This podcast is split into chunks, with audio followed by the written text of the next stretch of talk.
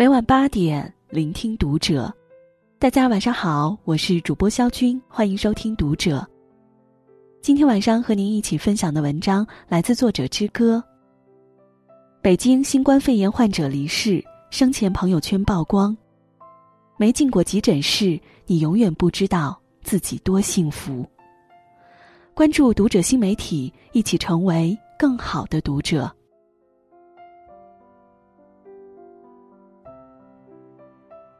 最近几天，新冠肺炎的数据还在不断增长，每个人的心仿佛都被蒙上了一层阴影。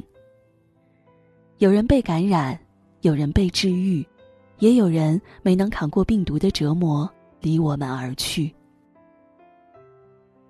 在疫情爆发的初期，曾看到过这样一条揪心的新闻：北京市卫生健康委员会一月二十七日披露。北京首例新冠肺炎患者因病情恶化、呼吸功能衰竭，于一月二十七日抢救无效死亡。在这则令人痛心的死讯发布同时，他生前最后的人生轨迹也被曝光。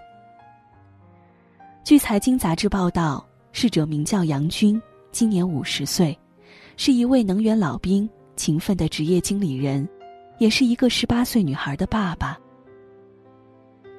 在患病前，杨军曾一个星期内辗转四地出差。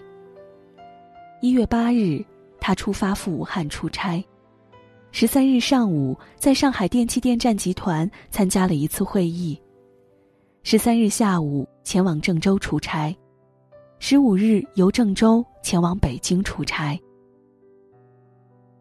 正当他为自己的家努力打拼、奔忙时，病毒却悄悄跟上了他。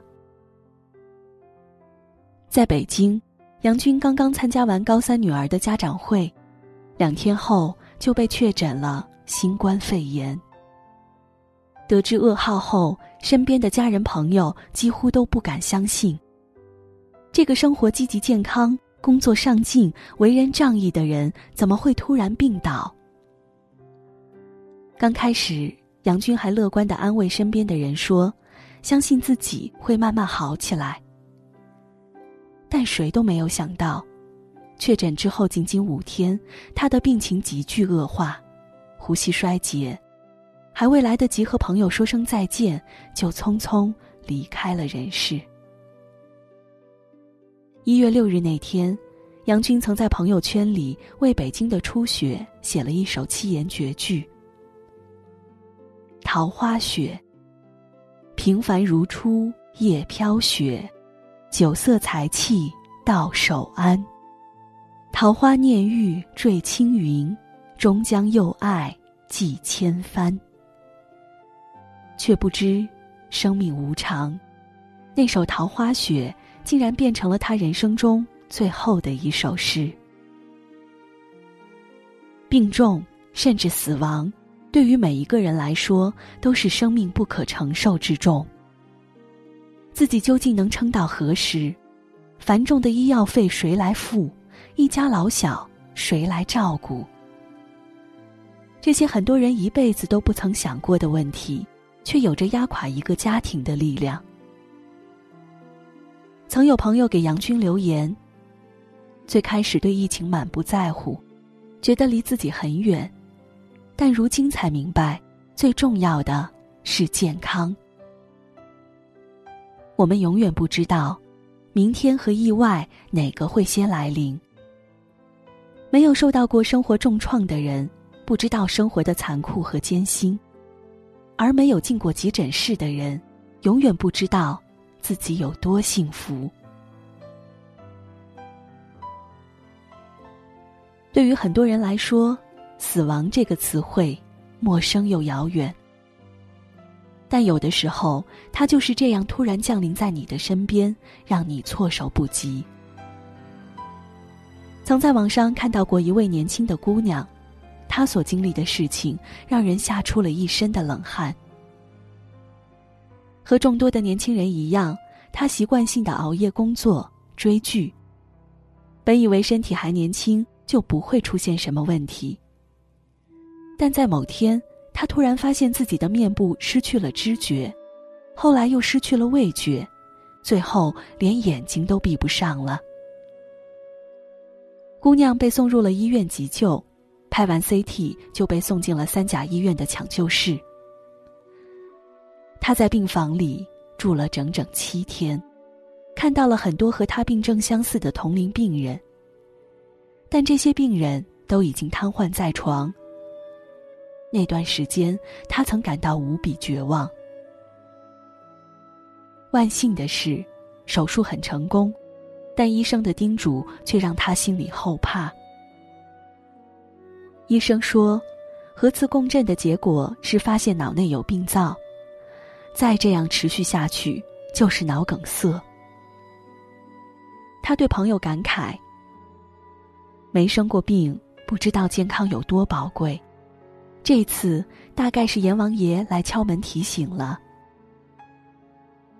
虽然逃过了大病，但身体垮了也不是一朝一夕能恢复的。现在，年纪轻轻的他已经没有了以前健康的身体，只能整日与瓶瓶罐罐的药为伴。不得不承认，生命有时候是真的很脆弱。很多人忙着追求物质财富，拿命换钱。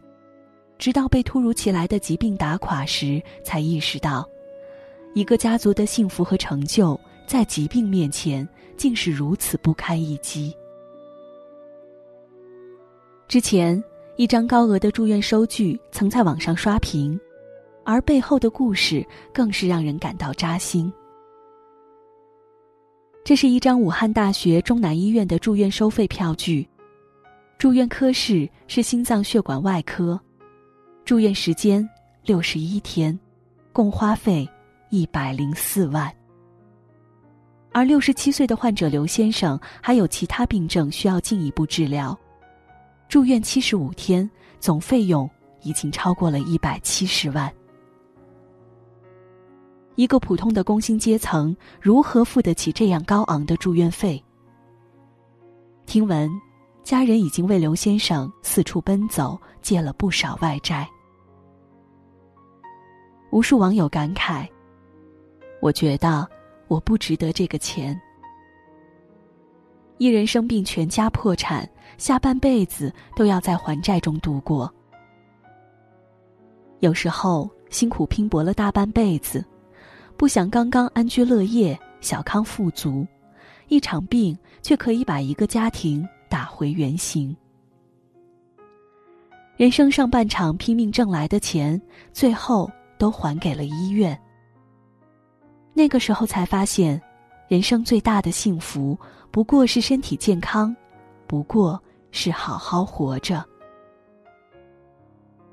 去年三月，奇葩说辩手邱晨被意外查出了癌症，和死亡擦肩而过，他才开始反思自己的生活，并在节目中感慨：“死亡才是对生命最精准的教育。”有一个简单的道理，相信大家都听过。